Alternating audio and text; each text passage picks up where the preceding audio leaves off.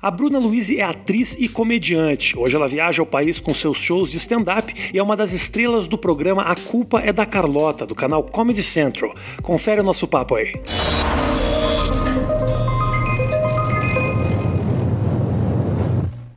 Obrigado pela tua presença. Obrigada Tô muito pelo feliz. convite. Muito feliz que você tá aqui, que bom. E que bom que tem uma comediante mulher fazendo barulho, é bom isso. Ai, eu fico feliz pra cacete, na verdade. As meninas se sentem representadas por você assim também? Tem isso? Ou tem aquela coisa tipo.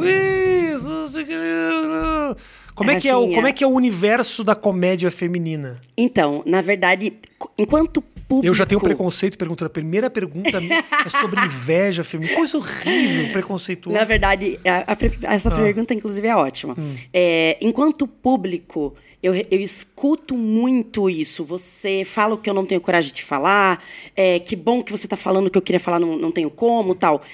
De público, eu escuto muito.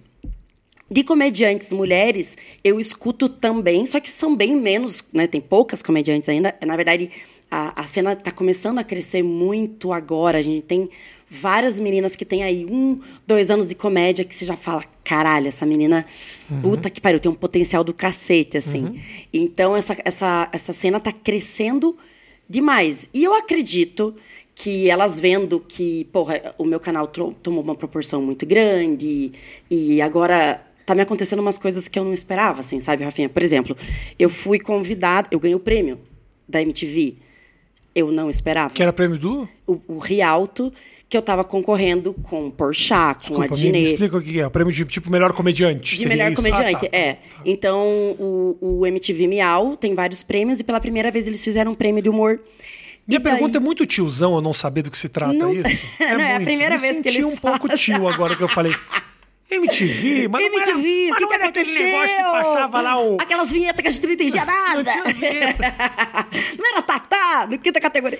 A premiação de melhor comediante você ganhou. Que legal. Então, e, parabéns, e assim, parabéns. foi muito do caralho, eu não esperava, porque, porra, Rafael Portugal, Ventura, Porchat, Dinê, Yuri, a, a Thaís Lopes, cara, o, o Gregório, era uma galera muito grande.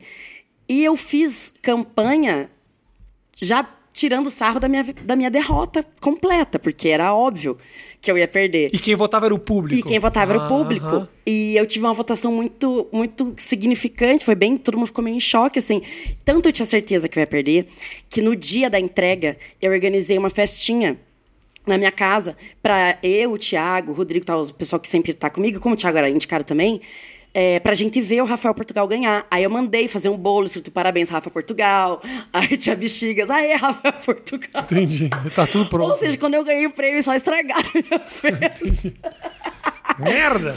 E... Não estava preparado. Tá, e daí, tipo, outra coisa que me aconteceu esses dias que eu achei muito legal, existe um prêmio também de música, é, meu Deus, WME, o nome do prêmio, é, que é uma coisa bem de empoderamento tal, e é um prêmio apresentado por cantoras, é uma premiação de música. E eles me chamaram para apresentar, um, um, né, para entregar um prêmio. E daí até a menina falou, Bruna, a gente sabe que você não é da música, mas é, o teu trabalho com a comédia tem uma representatividade tão grande dentro do universo feminino que a gente achou que seria legal. Eu fiquei, caralho, gente, eu não esperava de porque uma coisa é a gente tá fazendo um negócio aqui na comédia, a galera tá rindo e tal.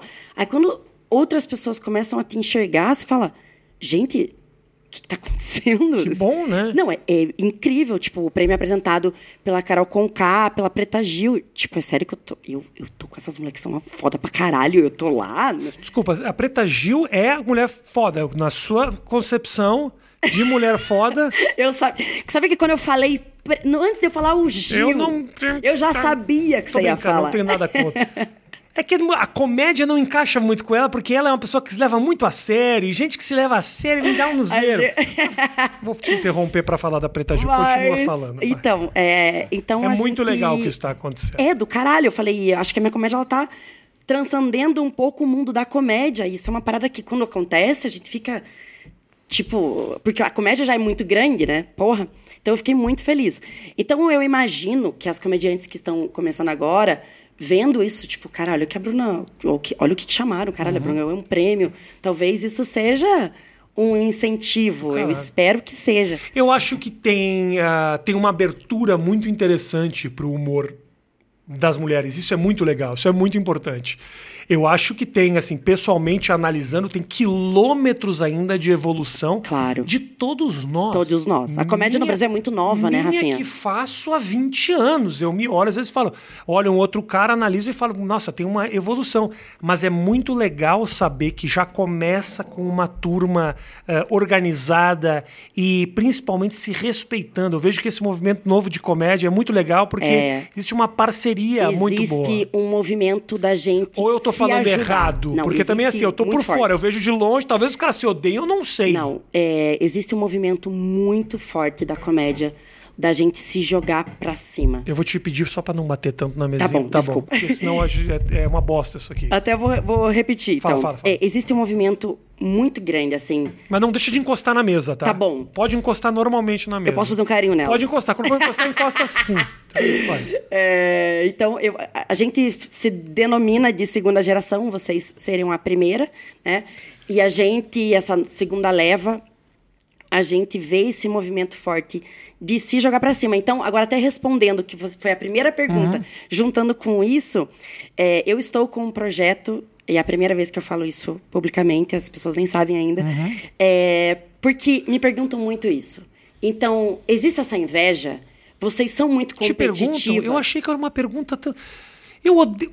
Matheus, o incompetente sou eu que abro uma entrevista com uma pergunta que fazem muito pra pessoa, Matheus? Mas é porque essa questão da competição entre mulheres é uma coisa que... que é- Gera interesse? Que gera Então foi uma má interesse. pergunta, mas uma Não, pergunta não foi- interessante. Não, porque tá me dando um gancho pra falar uma coisa que eu queria falar. Divulga então, divulga aí. Então, eu sempre pensei nisso. Eu já fui muito competitiva. Eu desconstruí muita coisa na minha cabeça. E eu entendi que não, que não precisa ter uma. Não precisa, que pode ter várias. Porque essa coisa da competição feminina, na verdade, vem muito do, do- desse ensinamento de que. Ai, gente, eu não quero já ir. A bichinha Pode. veio militar pra caralho. Mas é que Milita, assim, milita. a partir do momento que é, o machismo impõe que o homem ele é superior, a gente já é criada como inferior. Uhum. Então a gente acredita que a gente sendo inferior, só uma é capaz de chegar perto do superior, entendeu? Uhum. Então quando uma chega, às vezes as outras falam Ih, quem que ela pensa que ela é? Entendi. Só que estamos no movimento de quando uma chega, as outras falam, ê, caralho, vamos, porra! Entendi. Então, é, Então você sente que um pouco desse comportamento competitivo vem da própria mulher mesmo, do jeito de maneira que você. Vem, então, aí eu penso, Do- e, e como é que. ao- Claro, claro que existe. Não, não vou dizer que não existe. Aí eu penso, eu, enquanto. Tento, tipo, eu querendo desconstruir isso. Porque só eu falar, gente, não vamos ser competitiva, aí é muito fácil. Eu tentei ter uma ideia, ter uma, uma iniciativa que justamente dê palco para essas outras comediantes, mulheres que estão chegando. Considerando que hoje o meu canal é um grande canal dentro do mundo de stand-up, né? Então eu falo, bom, se eu tenho essa abertura, um jeito de eu mostrar essa falta de competição e justamente essa ajuda é eu justamente deixando de ser competitivo e falando não, vem, vem, vamos junto. Então, é, com essa ideia eu pretendo, claro, crescer, fomentar a cena feminina e de repente inspirar alguém que veja meu projeto e fale: caralho, eu sou médica e eu vou, sei lá, ajudar outra mulher aqui, A entendeu? sua vontade. o que eu- ah, de verdade, o que você quer é trazer essas mulheres para o teu canal, para expor elas. É, É, isso? expor, assim. É um tipo, projeto tipo de, de stand-up? de é stand-up. Ah, então, é, o nome do projeto é Juntas. Eu quero fazer quatro episódios de uma hora. É, então, eu, cada uma, eu vou apresentar duas humoristas que estão começando e vou convidar uma humorista que já tem uma carreira né, mais consolidada, uma pessoa que já está há mais tempo é, na estrada. Então, eu tenho três convidadas. Duas que estão começando, Uhum. uma que já tem mais tempo de carreira. Então, por episódio, eu mostro três mulheres. Então, dois potenciais que estão aqui. E olha essa mulher que ela já Muito tá fazendo. legal, muito então, legal. são quatro episódios. Nisso eu vou mostrar oito novas comediantes e quatro humoristas Caralho, que já tem. que bom. É uma coisa que No eu tô, teu canal do no YouTube. meu canal. Eu, eu vou gravar isso, eu vou, eu vou tentar, enfim, eu tô tentando uma ajuda de uma marca, porque é caro, né? Eu quero fazer bem Você feito, é quero fazer bonito. muito rica, Bruna. Eu sou. Você é Olha pra câmera, rica. Você é muito rica. A Bruna acabou de me falar que fez 12 sessões em Sorocaba. Acho que já dá pra pagar uma gravação com uma é webcam. Whindersson. Acho que a webcam já dá pra pagar. Mas é legal você abrir essa oportunidade. É louco isso, né? A gente não percebe, às vezes, o poder que. A gente é dono das- da, da nossa Rede Globo, né? Cada É. um tem a sua Rede Globo. Quer dizer, o teu Instagram, ele é, É- super é um forte. puta canal, é um puta canal. E a gente fica, às vezes, batalhando para conseguir eh, chegar no público e não se dá conta. Calma aí. Eu já cheguei e eu posso. ah, Oferecer outras coisas. Abrir, né? abrir mais, né? Você fica eternamente naquela punheta do ai meu, esse vídeo não deu tanto view, sim. esse vi-" e aí fica num microcosmos de sofrimento e você Uhum. fala meu, como é que é isso? Quem sabe eu aproveito para fazer mais. É, é, calha muito com uma entrevista que eu vi hoje do. ah, ontem eu estava vendo o David Letterman com o Seinfeld. Eu achei muito interessante que o Seinfeld fala. Você acha que você parou na hora certa? Ele fala, cara, se eu pudesse, eu teria parado 10 anos antes, que eu teria gás suficiente para poder fazer mais pelo outro. Eu achei muito interessante. O Seinfeld falou uma coisa que eu também concordo, que é tipo, cara, você já fez muito pelo outro. Uhum. Só você fazer a pessoa se divertir e rir num dia de merda Sim, já, já concordo. já também. é algo absurdo. Mas eu achei interessante que dentro da tua própria área o que você está fazendo é ajudar quem está na mesma batalha que você. É, porque o que, que eu penso? Eu estou ajudando aqui então, digamos, eu gravei um episódio, eu mostrei duas meninas. Se daqui dois, três anos elas já estiverem numa posição muito mais confortável e elas falarem, cara, eu vou puxar duas meninas aqui também. Olha a força de ajuda, de, de palco que uma mulher vai dando para outra. E eu acho que é isso que vai acabar com esse com essa criação, com esse mito de que a gente tem que ser competitiva, de que a gente tem que ser invejosa, de que a gente tem que se jogar para baixo. Cara, quando você coloca uma outra mulher para cima e você fala, caralho, foi bom. Assim, para mim, a sensação, sabe? Quando você tipo, faz uma coisa boa por alguém, existe uma satisfação pessoal Claro. Que é muito legal. Você fala, eita, caralho, puta, essa menina é muito boa, puta que pariu. Uhum. Tipo, tem uma pessoa que eu sempre falo nas entrevistas que é a Nini. Meu, ela é muito engraçada, ela tem pouquíssimo tempo de comédia. Eu falo, essa menina, meu pai amado, como é que pode, tipo.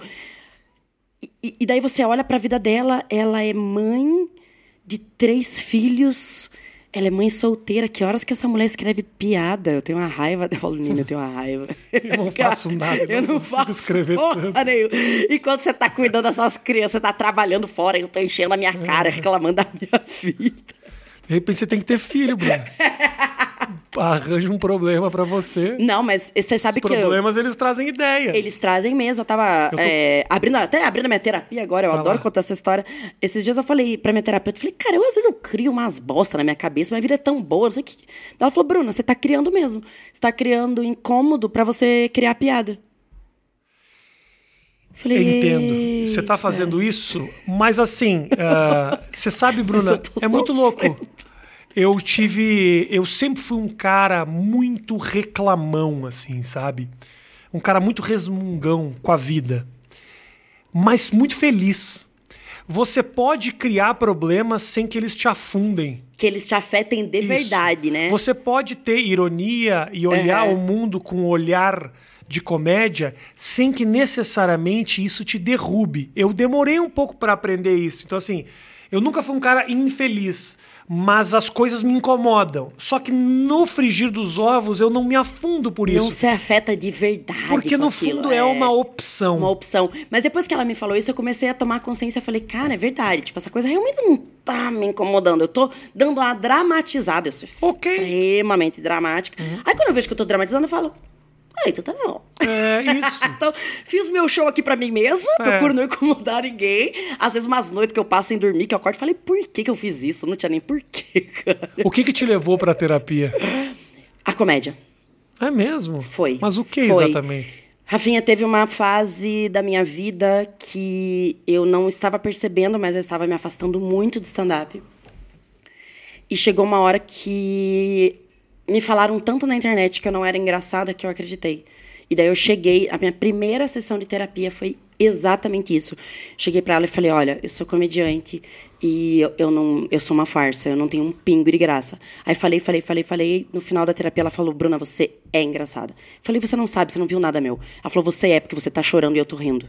Falei: "Então não vou pagar". então não paga. eu tô, tô te.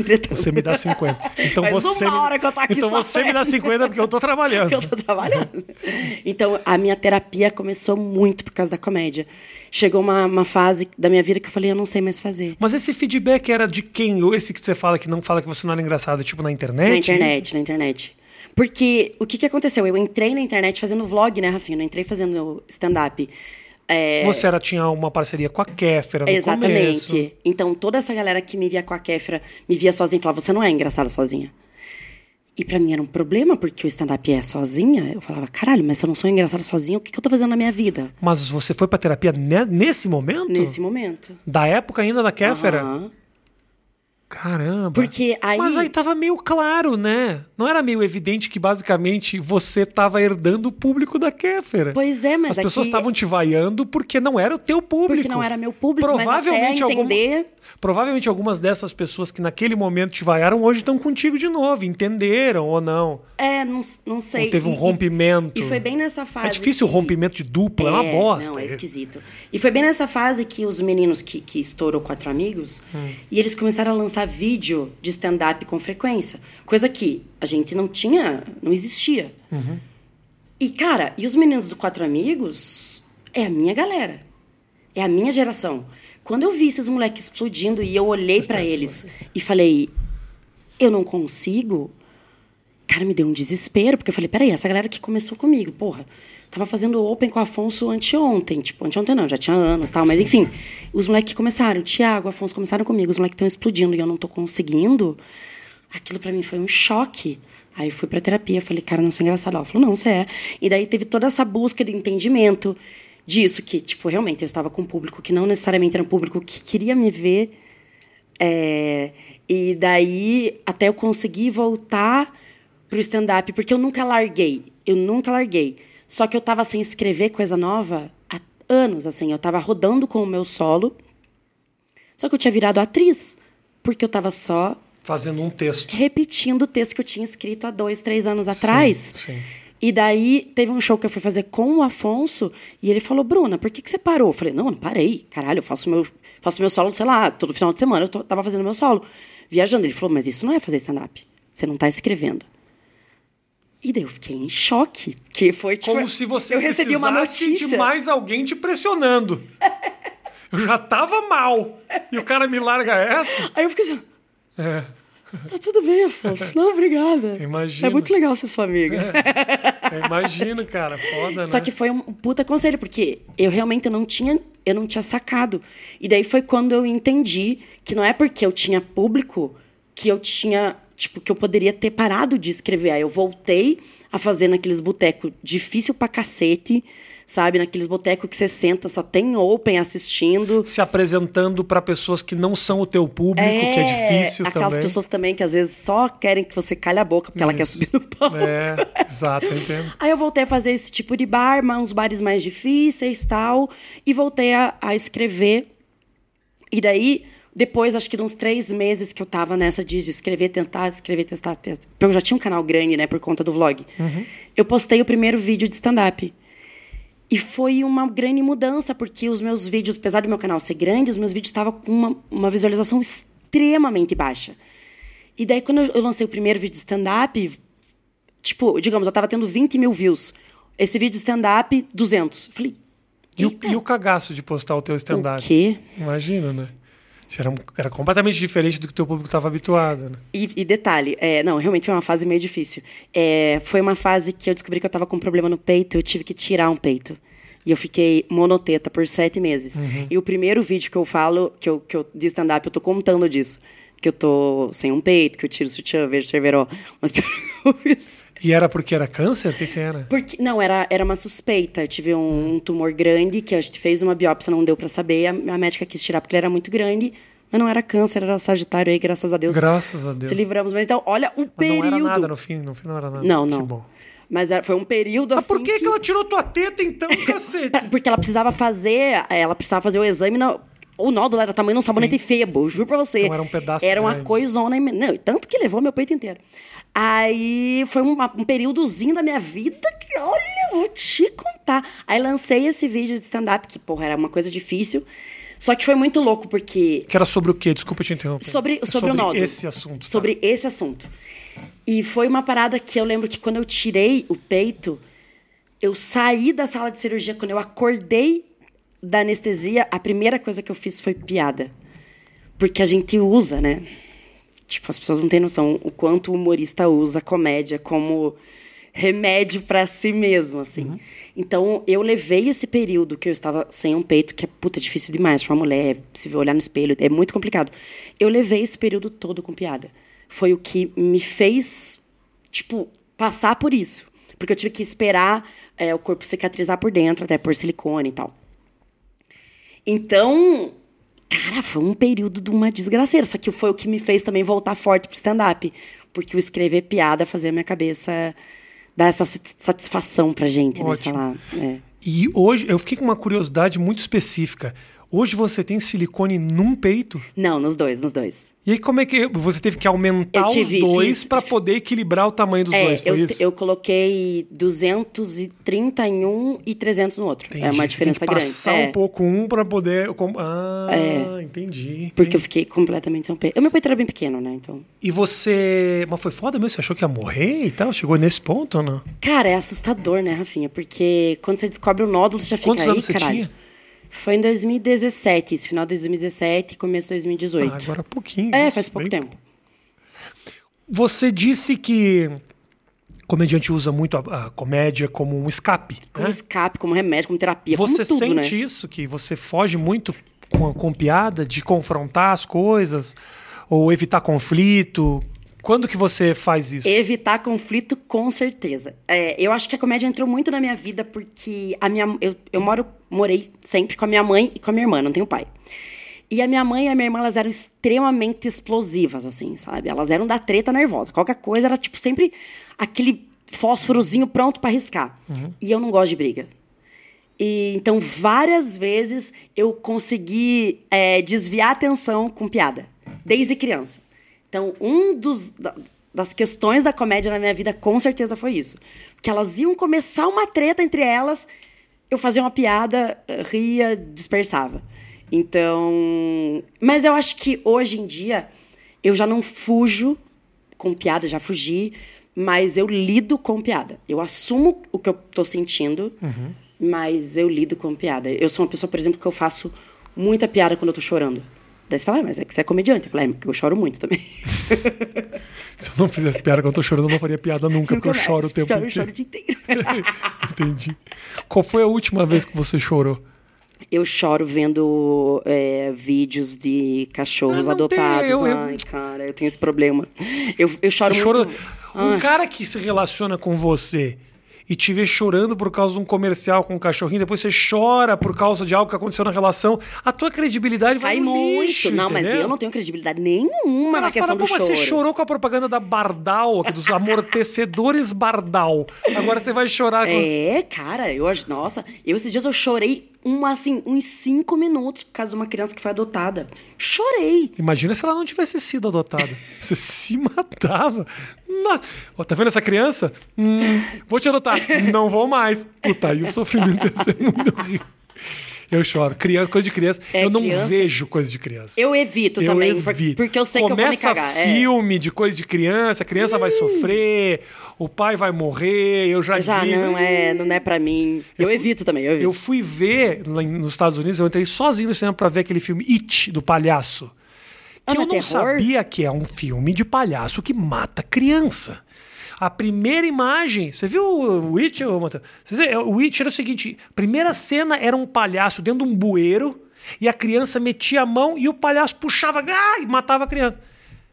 Três minutos de filme, eu tava em casa já. Não fiquei Peguei vendo. minha pipoca, peguei minha coquinha. Peguei minha pipoca e fiquei comendo na sarjeta. Falei, não vou ver os caras matando criança, cara. Ah, me sofro. Criança e cachorro. Criança e cachorro Pessoa, adulto, mata, Foda-se, é. mata, Não, mata. Eu assisto o Ted Bundy, os caras que matou 500 pessoas. Agora, ah não, cachorro, aquele cachorro que o dono morre e ele vai esperar na estação de trem? Não. O quê? Isso é duro, isso é duro. Não, não tem por que não. Tem um Não tem- videozinho triste, não sei se vocês já viram, que é exatamente isso, né? O, cara, o cachorro fica esperando eternamente. Ou foto, ai, cachorro deitado na lápide do dono. Eu, não- eu nem paro pra ler, eu faço isso, eu nem olho. que isso aí acaba com a minha vida. O Instagram de vez em quando oferece uns negócios pra gente do nada, né? Você fala, "Por- como é que ele sabe que eu vou chorar Que eu vou disso?" chorar com essa porra.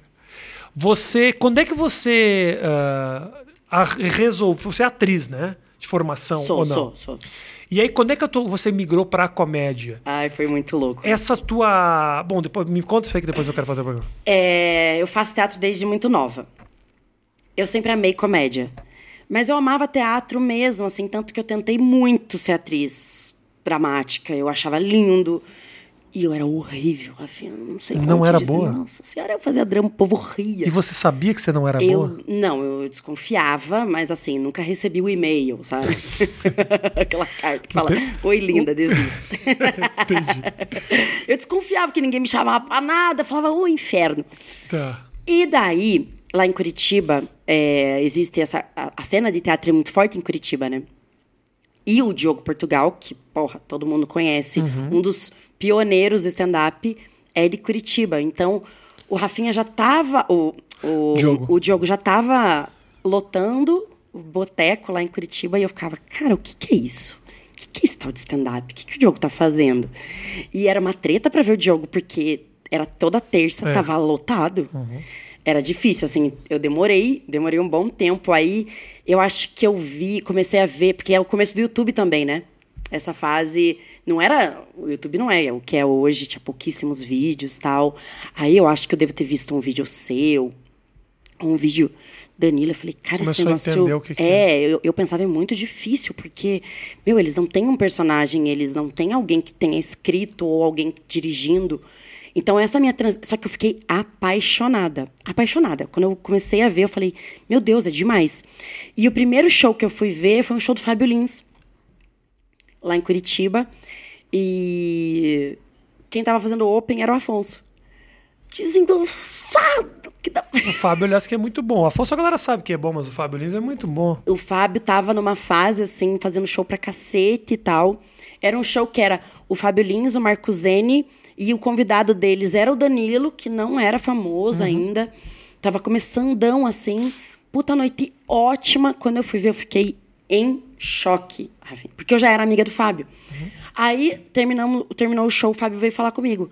Só que foi muito engraçado, que o Fábio Lins falou como se fosse a coisa mais simples do planeta. Ele falou, Bruna, stand-up é a tua cara. Por que você não escreve 10 minutinhos e vem fazer com a gente semana que vem?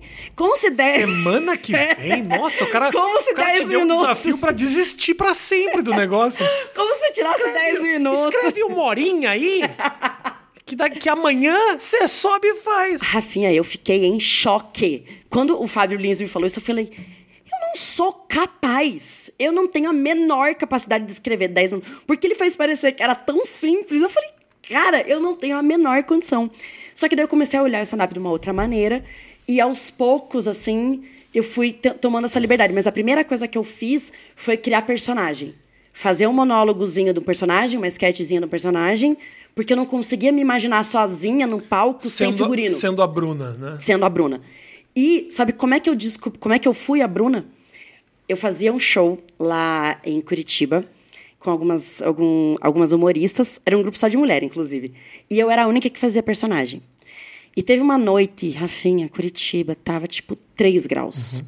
E eu estava numa TPM do cacete, uma cólica. Sabe aquele dia que você tá, tipo, tudo errado. E eu chegava no boteco, claro, não tinha camarim, eu tinha que ir pro banheiro me trocar pra colocar roupa de personagem. Aí eu falei pra uma das meninas: puta que merda, eu ter que me trocar, que bosta, vocês estão pronta, já chegaram pronta, eu vou ter que enfrentar esse frio do caralho, pisar no chão, porque, né, na troca tal, tô Sim. com uma cólica do cacete. Aí uma das meninas falou: Mas, Bruna, pega aquele teu personagem que é uma professora que odeia criança e faz sem figurino, faz com a roupa que você tá. Adapta umas coisinhas. E daí a preguiça venceu. E E aí foi de aí cara limpa. que eu fiz de cara limpa Mas com fez texto. o texto da professora, como Da- se você fosse Como uma se eu fosse uma professora. E daí, quando eu vi que funcionou, eu falei, cara, mas eu tô me escondendo atrás de um figurino, não tem nem porquê. E daí eu comecei a escrever pra mim. Uhum. E daí eu fui testando, fui testando, fui testando, aí eu parei completamente de fazer personagem. Então o que me venceu mesmo foi o frio, a TPM e a minha preguiça. Você vê que você ser uma reclamona já te ajudou muito. Já né? me ajudou pra cacete. E daí foi quando eu comecei a falar, cara, mas acho que eu quero escrever sobre isso aqui que eu tô passando. Puta, isso aqui talvez dê piada. É muito louco quando você começa a entender o que, que pode dar piada até chegar o momento que você fala, cara, qualquer coisa dá piada. Não sei se você gosta de falar nisso, mas como é que ficou o teu relacionamento com a Kéfera, de separação de vocês? Tal? É engraçado que parece que, é um- que realmente era um casal. né? Não, é, não. Ela levou as roupas brancas. eu acho que não. Ela ficou com os Mas ficou cachorros. um climão, assim, de vocês se separarem ou não necessariamente. Na verdade, todo mundo acha que existiu uma briga e essa briga É. nunca Desculpa existiu. tocar nisso, mas é que. Dá view, né? Bota Será o nome... que ainda dá não, Não dá view? view nada, não dá nada. Não eu nem gosto. sei. Isso aqui não é feito pra dar view, isso aqui é feito pra conversar. Mas eu fiquei curioso mesmo de saber. Porque vocês faziam, gra- gravavam muita coisa juntas e tal. Cada uma tomou um, um caminho muito diferente, né? Tomou, a gente tomou caminhos muito diferentes, mas é, é, é muito louco. Cada vez que eu penso, Rafinha, nesse assunto, eu concluo coisas diferentes. É, foi muito difícil, assim, para as duas na época, porque. A Kéfera é o seu Danilo Gentili pra mim, entendeu? É Pode Mais ou menos isso. Nós temos sempre alguém Sempre alguém vai história perguntar. que as pessoas perguntam, uma, uma história que ficou mal explicada, que você acha que brigou, mas tem um carinho. É, não, eu tenho carinho, isso eu nunca vou negar, eu torço muito por ela. Nunca existiu uma briga, sabe? Tipo, eu te odeio. Não, isso nunca existiu. A gente começou a, a não se dar tão bem e foi muito claro hoje, olhando de fora, que existiu muito, Rafinha, uma pressão externa porque as pessoas não conseguiam acreditar numa amizade entre duas mulheres onde uma realmente torcesse pela outra. Então, hoje eu percebo o como, o como foi estrutural. Tipo, quando eu comecei a fazer o canal, as pessoas começaram. No meu canal vinham falar: você nunca vai ser ela. Você não é engraçada sem ela. Você não é engraçada sozinha. Vinha com, com isso. Não tem como não afetar teu ego Não isso, tem, Bruna. não tem, não Você pode tem. até dizer que passou batido, mas é impossível. Não, me afetou tanto que eu fui pra terapia. E no canal dela, é, a Bruna é muito mais engraçada que você. Você não é ninguém sem a Bruna. Meu Deus, chama a Bruna. Esse teu vídeo tá um saco sem a Bruna. Então, assim, foi uma parada que foi minando o nosso relacionamento de um jeito que foi dando um desânimo. Porque tudo que a gente fazia, alguém... Eu fazia um, um snap na época. Ah, mas cadê a Kéfera? Sabe? Aí a Kéfera fazia um negócio, contava, fazia um- uma coisa engraçada, uma piada. Puta, mas a Bruna é mais engraçada. Meu, vai chegando uma hora que você fala, caralho, gente, o que, que vocês querem? Sabe? Então eu acho que a galera foi fazendo essa pressão tão grande que a gente acabou se afastando. E pra mim foi muito pesado, porque confesso pra vocês, a Kéfera tentou várias vezes falar, cara, vamos conversar, sabe? Vamos, vamos, vamos reatar, parece não. É. Só que chegou uma, uma hora que eu falei pra ela, eu falei, cara, toda vez que a gente conversa, a gente acaba trazendo coisas do tipo, ah, mas você faz isso, mas você fez isso, mas você fez isso. Que a gente não tá chegando num consenso. A gente não tá resolvendo, a gente tá se magoando. Então, talvez a gente tenha que esperar mais. Porque não existe uma briga. Existiu isso e, e foi muito louco porque eu, sou bem mais velha que a Kéfera, né? Eu sou, acho que oito anos mais velha que ela. E eu, às vezes, com ela, eu era tão imatura, eu era tão, sabe? De tipo, ah, você fez isso, então vou fazer isso. De um jeito que eu não me reconhecia. Eu falava, por que, que eu tô sendo idiotinha? Se, caralho, eu sou mais velha, já passei, já amadureci, não tem. É triste a gente imaginar que a gente precisa romper algumas relações para amadurecer, né? Porque eu tava sendo Então, talvez não cacete. precise necessariamente, mas quando acontece, você fala: o que, que, que me prendia tanto, né? É louco isso, né? Porque às vezes não é culpa da pessoa. Não, às vezes não é culpa é, de, não é. sua naquele contexto. É, eu, no contexto com ela, eu, eu era, assim, essa pessoa imatura. E, e ela não era. Não é que, tipo, ai, você era porque ela era também. Não. Ela tava na idade dela. Ela tava de boa, só que eu não sei o que que acontecia. Eu acho que era tanta gente o tempo inteiro minando, minando, minando, minando, minando, que a, a gente é muito difícil você fechar o olho. Cara, talvez não fosse tanta gente, Rafinha. Talvez fossem 200 pessoas. Só que são 200 pessoas todos os dias comentando tudo que a gente fazia falando. Mas, vai criando um negócio assim que eu, na época, não tive maturidade ou habilidade para lidar e eu deixei, tipo, me, me atingir. Sim. De um jeito que talvez hoje não me atingisse dessa maneira. Hoje eu tenho outro, outro entendimento de vida. Inclusive, hoje, eu sou uma amiga muito melhor para os meus amigos do que eu era para ela. Uhum. Eu sou mais atenciosa, eu sou mais carinhosa. Então, eu aprendi muito. Ela reclamava muito disso. Então, por isso que eu acho que vai chegar uma hora que a gente vai sentar e vai falar, cara. Ótimo. Tudo bem, a gente passou. realmente é muito parecida. Passou, passou o é, tempo. É, passou. Né? Porque, no fundo, a gente tem muita coisa em comum. O que juntou muito nós duas foi justamente nós duas sermos tão fora desse padrão de comportamento. O que juntou a gente, o brilho no olho foi. Cara, você é completamente retardada. Meu Deus, você também. Uhum. foi uma parada muito. Caralho, você é um idiota! É. E que eu acho que isso ainda existe. Tá. É louco também porque uh, ah, para você o stand-up tem um processo de amadurecimento que te ajuda muito a desenvolver as tuas histórias também, né? Muito. Todas as vivências, sejam elas negativas ou positivas, elas te ajudam muito na hora de escrever. Não que você vai escrever coisas profundas o tempo inteiro, mas quando você se conhece melhor, ajuda. Você sabe pelo menos o que que você pensa que é engraçado ou que vai gerar algum tipo de identificação. Então, todas as vivências, sejam elas uh, uh, excelentes ou péssimas, elas ajudam, ajudam a evoluir. Muito, muito. Se você fica em casa, esse é o problema do cara depois ganhar dinheiro. Fica em casa. Não tem mais fica família, problema. Não tem mais problema. Só ele cria os problemas da cabeça. Sim. Quando você está vivendo, essas coisas inevitavelmente acabam fazendo com que você cresça. Você sente que você amadureceu enquanto a Bruna amadureceu nesse processo de, de do stand-up que você começou até agora? Muito. Não no palco, mas como mulher. Como mesmo. mulher, muito, porque você ser comediante é, no fundo, você ser um observador. Então, a gente está sempre observando. Eu observo muito o comportamento e o primeiro comportamento que eu preciso observar é o meu. Então, eu comecei a reparar, por que eu estou fazendo isso? Eu comecei a analisar. É todo mundo que faz? Puta, é, é esse comportamento, apesar de eu não concordar, eu achar bem idiota, uhum. é uma coisa que as pessoas fazem, então dá piada. Então isso faz com que você olhe para você de uma outra maneira, de uma uhum. maneira mais analítica, assim. E então eu, eu, eu, eu, fico, às vezes, assim, olhando, observando, vendo como é que eu reagi, claro, tentando até segurar para quando a minha reação ela é ruim para outra pessoa, né? Falar, não, eu tô exagerando. Uhum. Que às vezes a gente só exagera. Né? Eu, eu, por exemplo, eu falei no começo, eu sou dramática. Eu já entendi. eu sou dramática. Tipo, meus amigos chegaram e falaram: Então, Bruna, você hum, tá é dramática, tá você é um pouco surtada. Eu falei: Vocês têm razão. Mas vocês também não sentem nada. É. Grito. Vocês são de gelo, filha da puta. A quarentena foi muito louca por causa disso. Eu fiquei três meses morando com o Rodrigo Marques, com o Thiago Ventura e com o Gui Preto. Porque eu tava sozinha na minha casa, eles falaram: Não, você vai surtar aí sozinha vem pra cá. Porque a gente mora todo mundo muito, muito perto, né?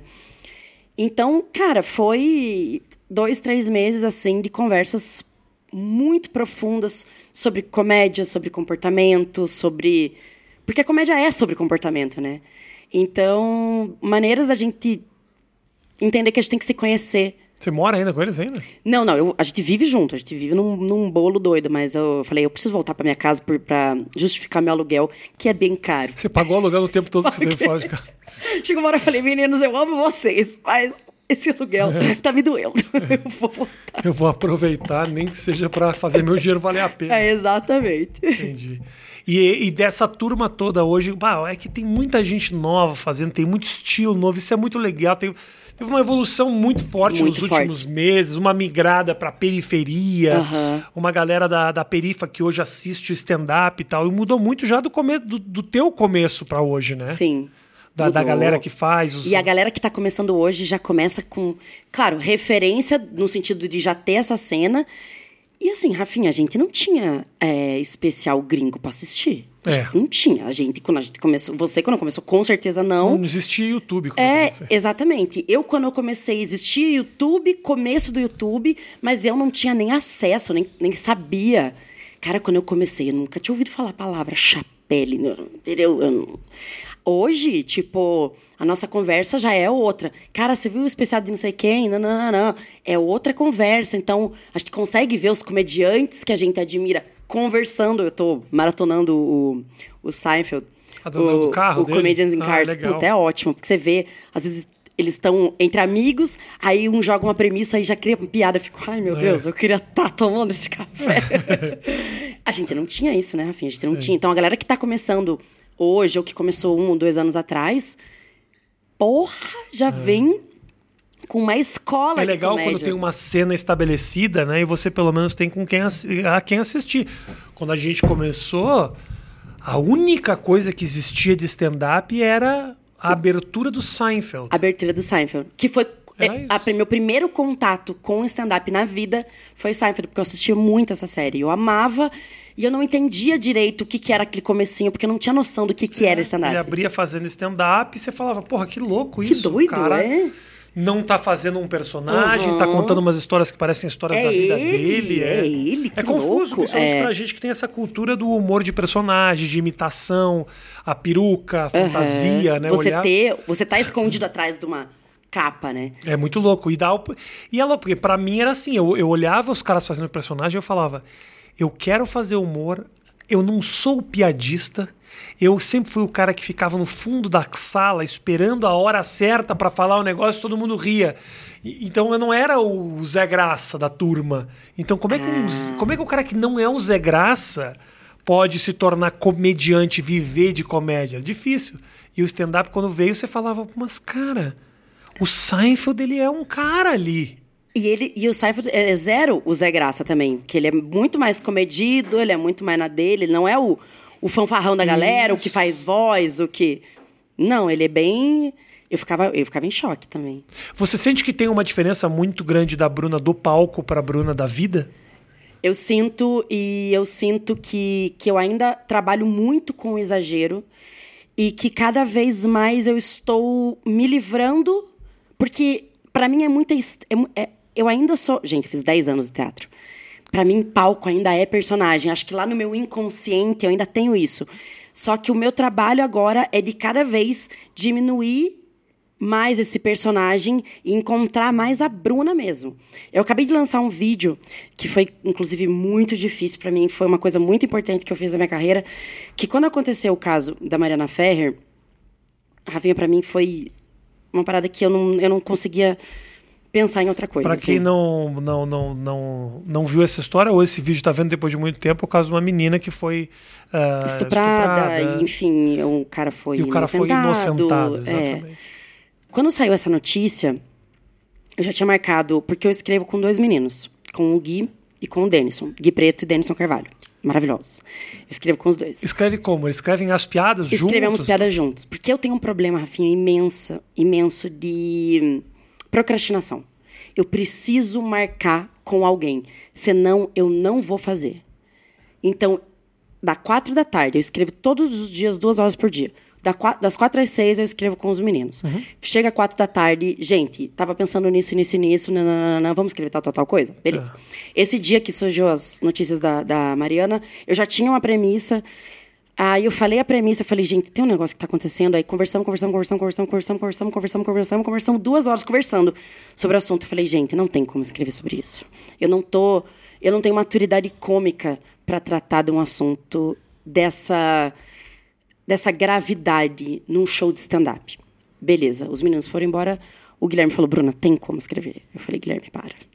Ficamos os dois. Fui fazer show, voltei pra casa sozinha, Instagram, notícia, notícia, notícia, notícia, notícia, notícia, minha cabeça foi ficando desse tamanho. Fui pra cama, quando eu vi eu tava chorando, vendo notícia, chorando, vendo notícia, fiz a primeira piada. Fiz, a piada veio na minha cabeça. Você escreveu? Você postou? Não? Escrevi, mandei no, no grupo pros meninos. Do nada. Três da manhã. mandei. Falei, gente, eu não tô conseguindo superar. Eu não tô conseguindo viver a minha vida como se isso não estivesse acontecendo. Aí eu falei, vem amanhã. Aí os meninos chegaram no outro dia, eu falei, eu sei que é difícil, mas mesmo que eu não poste, mesmo que a gente não faça nada com esse, com esse texto, eu preciso subir no palco e falar disso, porque tá me agoniando. Sabe, é, é, essa sensação de injustiça, essa sensação de, de falta de voz está me angustiando. Escrevemos. No dia seguinte, eu falei, gente, vamos rever. No dia seguinte, revisitamos o texto. Reescrevemos, apaga, joga, tira, não, não é isso. Fui fazer o meu solo naquele dia. Falei, gente, é hoje. Porque eu, no dia seguinte eu ia para Portugal. Falei, cara, eu vou falar desse assunto hoje, porque as notícias saíram na terça e esse show já era na quinta. Quinta-feira, subi no palco, fiz, fiz, fiz, fiz, solo, solo, solo, solo, kkkkkkk. De repente. Fez o texto. Fiz o texto. Fiz quando você fala fiz, fiz, fiz, fiz, você faz várias vezes o texto, é isso? Não, não, não, não. Ah, você não tinha feito texto Eu ainda? não tinha feito esse texto Ah, nunca. ah, tá bom, tá bom. Não, eu tava fazendo meu solo normal. Quando eu tava chegando no final, eu sei que o meu texto do final, que eu tenho um setzinho no final, eu sei que ele entra, é um texto anti- antigo já, que já tá bem testadinho. Falei, bom, eu vou fazer esse texto aqui, vai ficar um climão do caralho, mas depois o meu último texto eu sei que pelo menos as pessoas vão sair com uma sensação de felicidade. Entendi. Então eu fiz aí, 85% do show, fiz o texto. Guardou aqueles Do 15 estupro. pra não dar merda. É, aí fiz climão do caralho, silêncio. Aí, quando eu acabei o texto, Rafinha, a galera veio assim. Desculpa se eu te interromper. Ah. Não é uma hora boa pra interromper, mas. Piada? Ou não? Era só você desabafando sobre o que você tinha sentido? Olha, eu tentei escrever piada, mas se eu te falar que eu consegui, é pretensão da minha parte. Era muito mais um desabafo que eu tentei fazer numa estrutura cômica, mas assim, não tem graça. Entendeu? Foi, foi um texto baseado em ironia. Porque eu falei, a ironia está no, que a no, no como a justiça lidou com esse caso. A ironia está nisso, porque não tem nada de engraçado no que aconteceu. Então eu tentei usar a ironia. Não teve risada, mas eu não esperava risada. Mas teve um apoio tão grande e teve um aplauso que foi de apoio, não foi porque foi engraçado, não foi porque eu consegui, nossa, uh, ela conseguiu fazer piada. Não, ela não, eu não consegui fazer piada. Mas assim, pra mim, enquanto humorista, enquanto ser humano, foi tão importante conseguir colocar isso pra fora que hum, eu falei, cara, beleza, entreguei. A galera aplaudiu. Eu falei, eu tenho que terminar um solo de stand-up aqui. Peraí que é o show de comédia que eu tô fazendo. Aí, tira a força de não sei da onde. Fui pro meu último texto, a galera voltou a rir. Me deu aquele alívio. Aí, entrei no camarim. Não dava pra ter acabado ali quando você falou sério? Será que foi aplaudida? Então, mas ia ficar uma chateação. Eu pensei em terminar. Foi, sabe, você sabe como é que é? Aqueles segundos que É. um milhão de pensamentos na tua cabeça. Falei, cara, termino, Sim. vou, faço. O que que eu venho? Ainda mais Ih, fazendo a primeira vez algo sério, no Sério. meio do show de humor. É, Eu tipo- nunca fiz isso. Eu nunca falei uma frase que fosse que tocasse o coração das pessoas. Então, Rafinha, eu fiquei feliz de ter conseguido terminar. Eu falei, caralho, eu não sabia que eu tinha essa coragem. Consegui terminar o texto. F- fiz tudo que eu escrevi. Falei tudo que eu tinha me proposto a falar. Eu saí com essa sensação de, caralho, tive coragem. Aí, tava todo mundo, todos os- humoristas que tinham feito a abertura pra mim, tava todo mundo com a cara meio de cu, assim. Aí eu falei, e aí, gente? Um climão do caralho. Estraguei a noite de vocês, galera. Desculpa aí. Eu, eu sinto coisas. Desculpa. O Gui, o Gui tava, que me ajudou a escrever o texto, tava lá, foi abrir pra mim. O Gui pálido, assim, pálido. Eu falei, Gui, você tá amarelo? Aí, o, o técnico do Hilários entrou, tipo, a gente sentou no camarim, tava um climão. Você fez esse texto desse jeito num lugar chamado Hilários. Hilários. Com a logo atrás. Maior ironia. Lá fazendo o texto e, um, e uma boquinha sorrindo Feliz. Que coisa. Aí um climão, ficou todo mundo, ficou todo mundo pálido, assim, me olhando. Aí entrou o técnico de Hilários, ele falou, Rafinha, ele entrou com lágrima nos olhos. Ele falou, Bruna, o que você fez agora foi é, muito importante. Você precisa postar esse texto. Porque eu, eu, não, não- eu não, não sei o que te falar. Aí eu fiquei, sério? Aí todo mundo no camarim falou, sério? Eu falei, ué, eu achei que vocês tinham odiado. Tava um climão bosta. Eu achei que minha carreira tinha acabado de acabar. Já ia mandar meus currículos tudo por girafas, cara. Um puto no climão. Aí o, esse menino falou, não, é, cara, você precisa postar. é, Você tem que entender que você tá dando voz pra um, um problema muito grave. E daí eu postei e foi uma doideira, assim, nas minhas redes, né? teve um alcance muito alto tal. E eu falei, caralho, como a comédia ainda é impressionante, assim, porque por mais que o que eu não tenha feito tenha sido a mais pura comédia, eu tenha usado mesmo como é, um desabafo tal, mas foi a comédia que me deu essa voz, esse palco, né? Então, para mim, foi muito louco. E esse texto foi um texto que eu consegui perceber que eu estava muito mais sendo eu do que sendo a Bruna escrachada, exagerada, que fala com a mão o tempo inteiro, sabe? Uhum, uhum. Aí até os, alguém me mandou essa mensagem falando: Cara, eu achei você bem. bem você nesse show. Só uma pergunta: foi no Hilários Zona Leste ou foi no Hilários São Caetano? Acho importante isso. Para mim é importante, você vai entender por quê. Só pra saber se você comeu batata frita ou se foi frango. Foi se foi no Hilários Zona Leste, eu entendo ser duro. Se foi no Hilários São Caetano. Pessoal... Não, foi no, no Tatuapé. Foi no Tatuapé. Foi no Tatuapé, tá bom. Porque se fosse no São Caetano, o pessoal da plateia tá falando, a gente já viu coisa muito pior que isso. que horror, né? É... Mas então é um texto que a galera recebeu bem. O teu recebeu público... super ah, bem, super ótimo. bem. Claro, tem a galera falando: cala a boca, vagabunda, você não sabe o que, que aconteceu, o cara é inocente. Óbvio, né? Mas. Cala a boca, vagabunda. Lugar de mulher na cozinha. É, Stand-up de mulher, prefiro ver meu pai morrendo de câncer. Isso aí, meu filho, isso aí já nem me atinge mais. Isso não me atinge. Mas, mas, o quê? Ah, você tá falando, você tá focando em três, quatro pessoas. Não, não, não. Falando. Esse, esse é, stand-up de mulher prefiro ver meu pai morrer de câncer, é um comentário que é uma, eu não sei se eles combinaram, se existe um grupo no WhatsApp, o que, que acontece, mas sempre tem alguém que faz esse comentário. Rafinha, esse comentário não me atinge mais.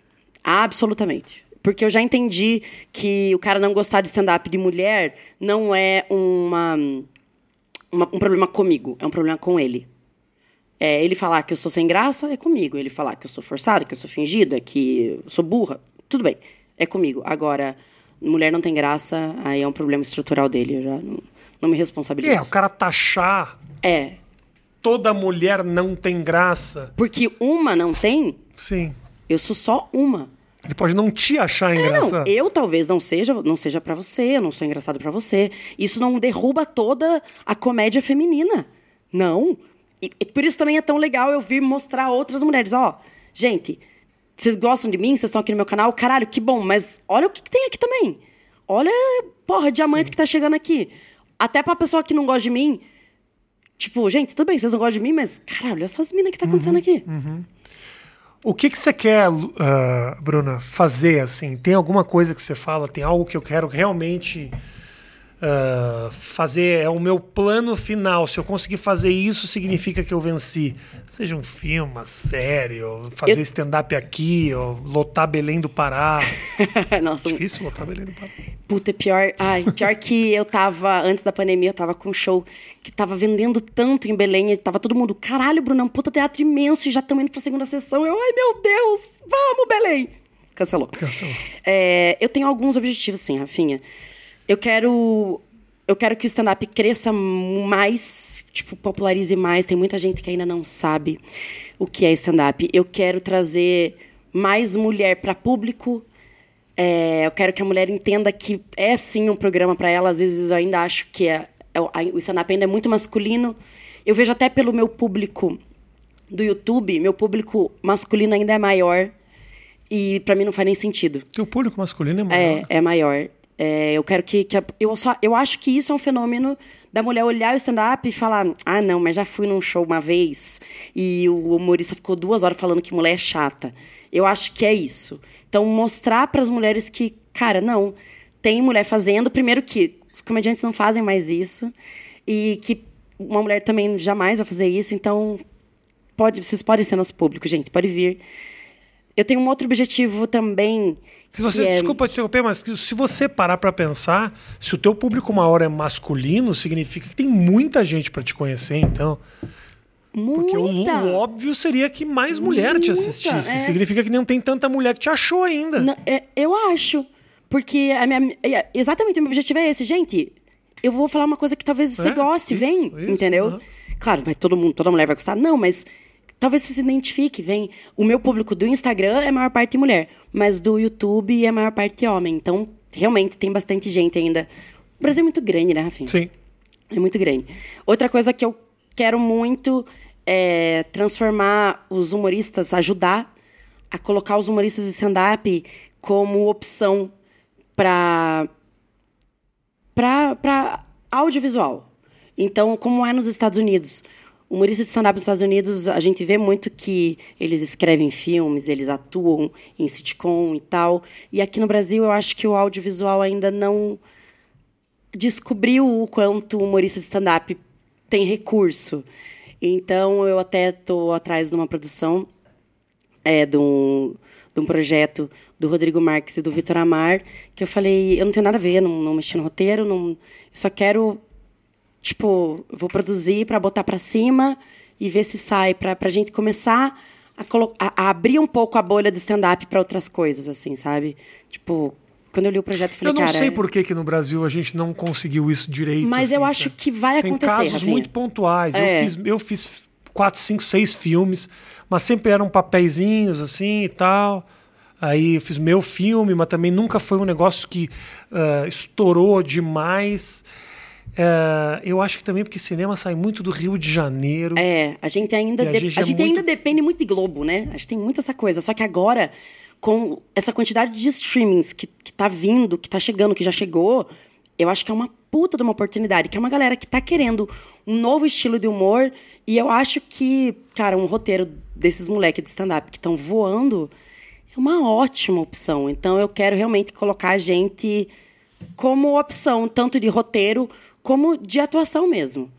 Porque, caralho, a galera nos Estados Unidos, você sabe, né? Não trabalha pra cacete com isso. Tem alguém que você viu de stand-up agora da turma, assim, que você fala, puta, isso aqui é o pró- a próxima pessoa é essa aqui. É a oportunidade que você tem nesse momento de falar um nome que a pessoa vai olhar pra trás e vai falar, se não fosse a Bruna Luiza dizer aquele dia no oito minutos. Caralho, tem Alguém tanta que gente fala, que porra. tá explodindo. Que é... é que eu sempre vou puxar a sardinha pros meus amigos, né? Não adianta. é, tipo, uma pessoa. É que ele já é bom desde sempre, tem uma raiva dele. Cara, o Neil Agra é uma máquina de acerto. Tipo, o Neil. Eu, eu- Sotaque é foda eu cheguei também. pro Neil e falei, ô Ah, Neil, qual foi o último, último show ruim que você fez? Você lembra? Porque É. toda vez que você sobe num palco. Jeito engraçado. É uma né? pancadaria Também. do caralho. Uma pessoa que eu sou muito fã. Eu não vou falar dos óbvios, que tipo, a galera já conhece, né? Porque, ai, porra, Thiago, caralho. Todo mundo sabe o quanto é incrível. Aquele último solo dele, pra mim, é uma, um show, uma aula de stand-up.